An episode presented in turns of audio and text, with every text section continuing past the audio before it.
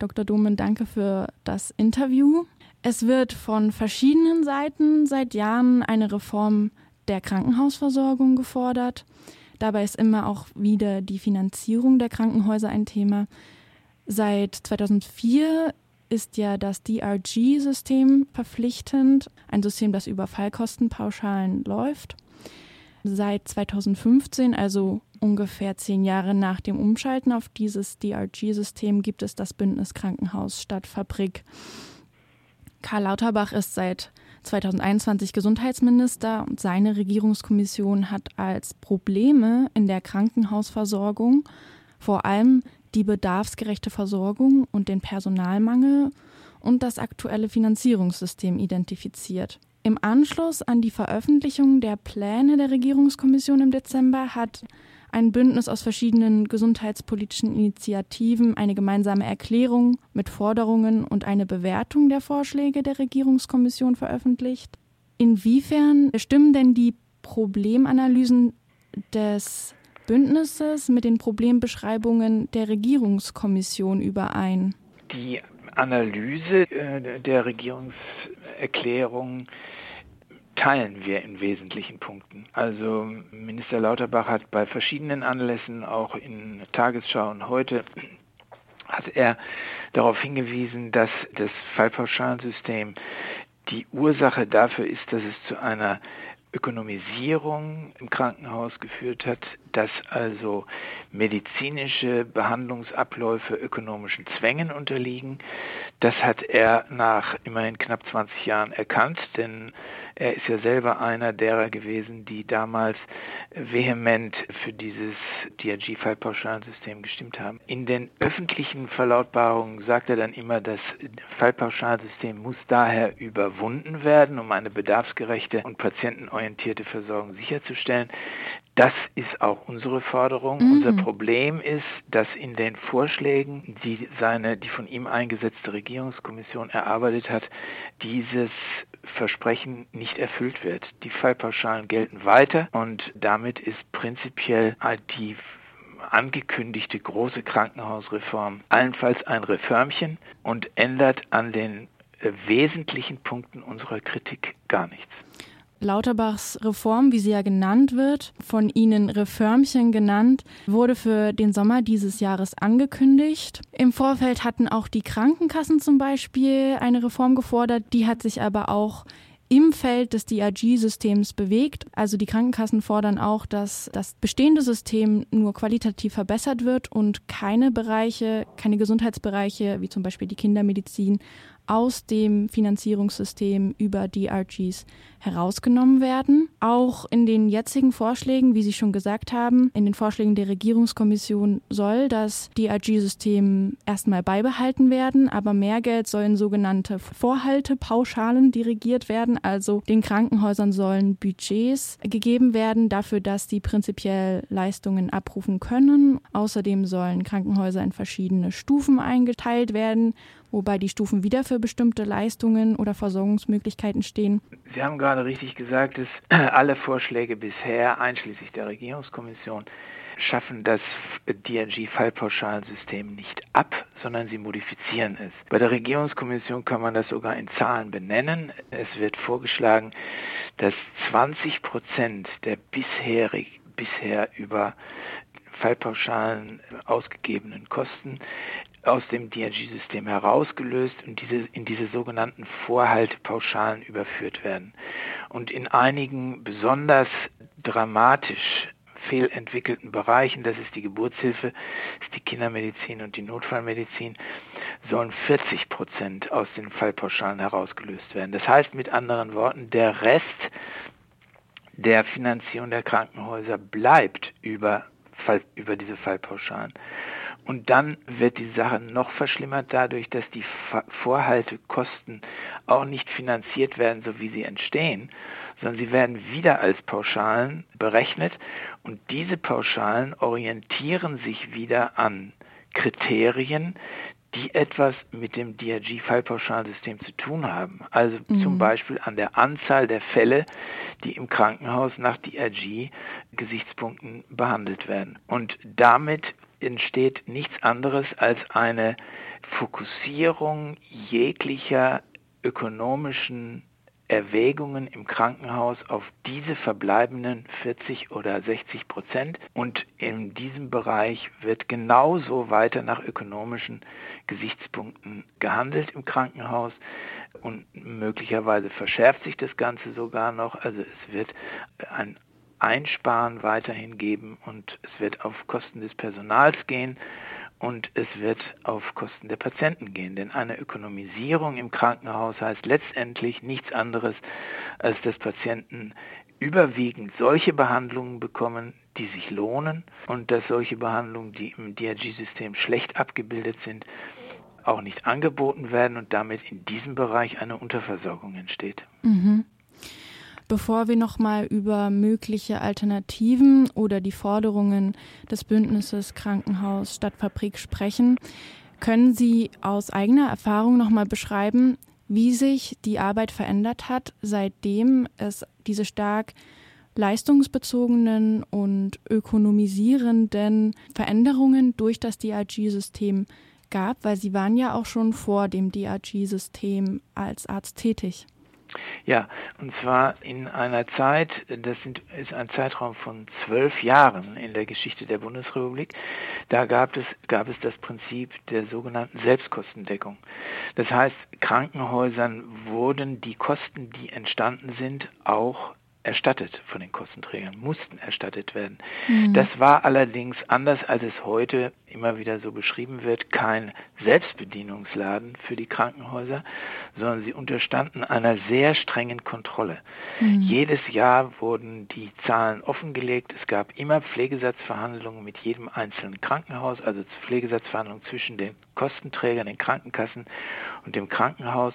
Und da wurde sehr genau nach den Kosten geschaut und es wurden immer wieder auch Einsparungen eingefordert. Und wenn die Kostenträger und die äh, Krankenhäuser sich nicht einigen konnten, gab es eine Einigungsstelle, in der dann letztendlich entschieden wurde, wie dieser Streit beigelegt wurde. Also es gab sehr strenge Kontrollen auch da. Der Unterschied war nur, dass wir als direkt an der Behandlung der Patienten Beteiligten, also insbesondere Ärzte und Pflegekräfte, nicht in unseren einzelnen Entscheidungen abhängig waren von ökonomischen äh, Vorgaben. Mhm. Denn es gab keine ökonomischen Vorgaben. Mhm. Wie ich einen Patienten behandelt habe, war immer nur eine medizinische Entscheidung, weil unterschiedliche Behandlungsverfahren nicht unterschiedlich behandelt wurden. Denn es wurden einfach immer die Kosten finanziert, die entstanden sind. Und in der heutigen Zeit, also im DRG-System, ist es so, dass man vom ersten Tag an diese Ökonomisierung erkennt. Also es wird am ersten Tag eine Eingangsdiagnose gestellt. Aufgrund der Eingangsdiagnose werden dann Untersuchungen angeordnet, dann gibt es unterschiedliche Behandlungsverfahren, die unterschiedlich gut abgebildet werden in dem DRG-System, so nennt man das offiziell, also die unterschiedlich hohe Erlöse geben. Und dann sind wir auch als Ärzte unter dem Druck der Krankenhausführung, solche Behandlungen anzubieten, die sich finanziell lohnen, damit das Budget unseres Krankenhauses am Ende entweder ein, eine, mindestens in öffentlichen Einrichtungen eine schwarze Null oder ein Plus erwirtschaftet. Und da werden wir Ärzte sozusagen in Haftung genommen, dass das Krankenhaus finanziell gut dasteht. Das ist das Schlimme und das wirkt sich aus in die Ent Behandlungsentscheidungen, es wirkt sich aus in den Entlassungszeitpunkt. All das ist in diesen Fallpauschalen vorgegeben und wir müssen uns daran halten. Wenn wir das nicht tun, gibt es Abstriche und äh, das Krankenhaus macht rote Zahlen. Hm. Ja, die Regierungskommission hat sich ja bisher von der Selbstkostendeckung distanziert. Sie haben aber eben schon erklärt, warum dieses System keine großen Risiken beinhalten würde, weil es ja einer starken Kontrolle unterliegt. Ja, und man kann das auch an Zahlen belegen. Also wenn man, äh, es gibt ja statistische äh, äh Entwicklungen, die man nachvollziehen kann, beispielsweise das Statistische Bundesamt, da liegen all diese Zahlen vor. Wie haben sich die Krankenhauskosten im Bezug zu den gesamten Kosten und auch im, im Bezug zum Bruttoinlandsprodukt über die Jahre entwickelt? Und da kann man sagen, dass natürlich auch die Krankenhauskosten sind wie alle Kosten im Laufe der Zeit nach oben gegangen, aber nie getrennt vom Bruttoinlandsprodukt. Also da mhm. sind die Kosten eigentlich immer gleich geblieben. Und die allerstärksten Kostensteigerungen für die Krankenhäuser sind entstanden, seit es die Fallpauschalen gibt. Also die haben eine komplett widersprüchliche Folge gehabt. Die Kosten sind stärker gestiegen als vorher. Mhm. Und das ist auch zu verstehen, weil man mit diesem Fallpauschalensystem mit dem Krankenhaus Geld verdienen kann. Und wenn man Geld verdienen kann, steigen natürlich die Kosten, wenn Medizin so gedacht wird. Und das hat auch dazu geführt, dass immer mehr private große Krankenhausgesellschaften, also Finanzakteure in die Krankenhauslandschaft eingestiegen sind. Und in der Zwischenzeit ist die Bundesrepublik das Land auf der Welt, das den größten Anteil an privaten Krankenhäusern hat.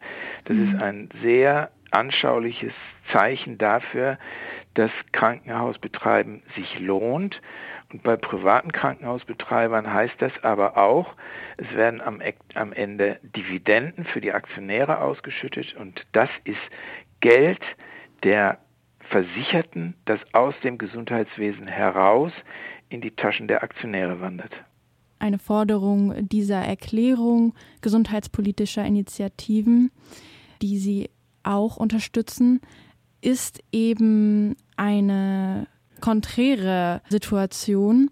Sie haben als Forderung zum Beispiel Gemeinwohlorientierung und Gewinnverbot oder Stopp der Privatisierung von Krankenhausträgern, unter anderem auch verbindliche Personalschlüsse für alle Bereiche im Krankenhaus, Demokratisierung von Krankenhausplanung und Steuerung. Wie würde diese Veränderung genau aussehen? Also ja, also Sie können eine Hierarchisierung unserer oder Priorisierung unserer Forderungen auch benennen. Die aller, allerwichtigste Forderung ist die, es darf mit Krankenhäusern kein Gewinn gemacht werden.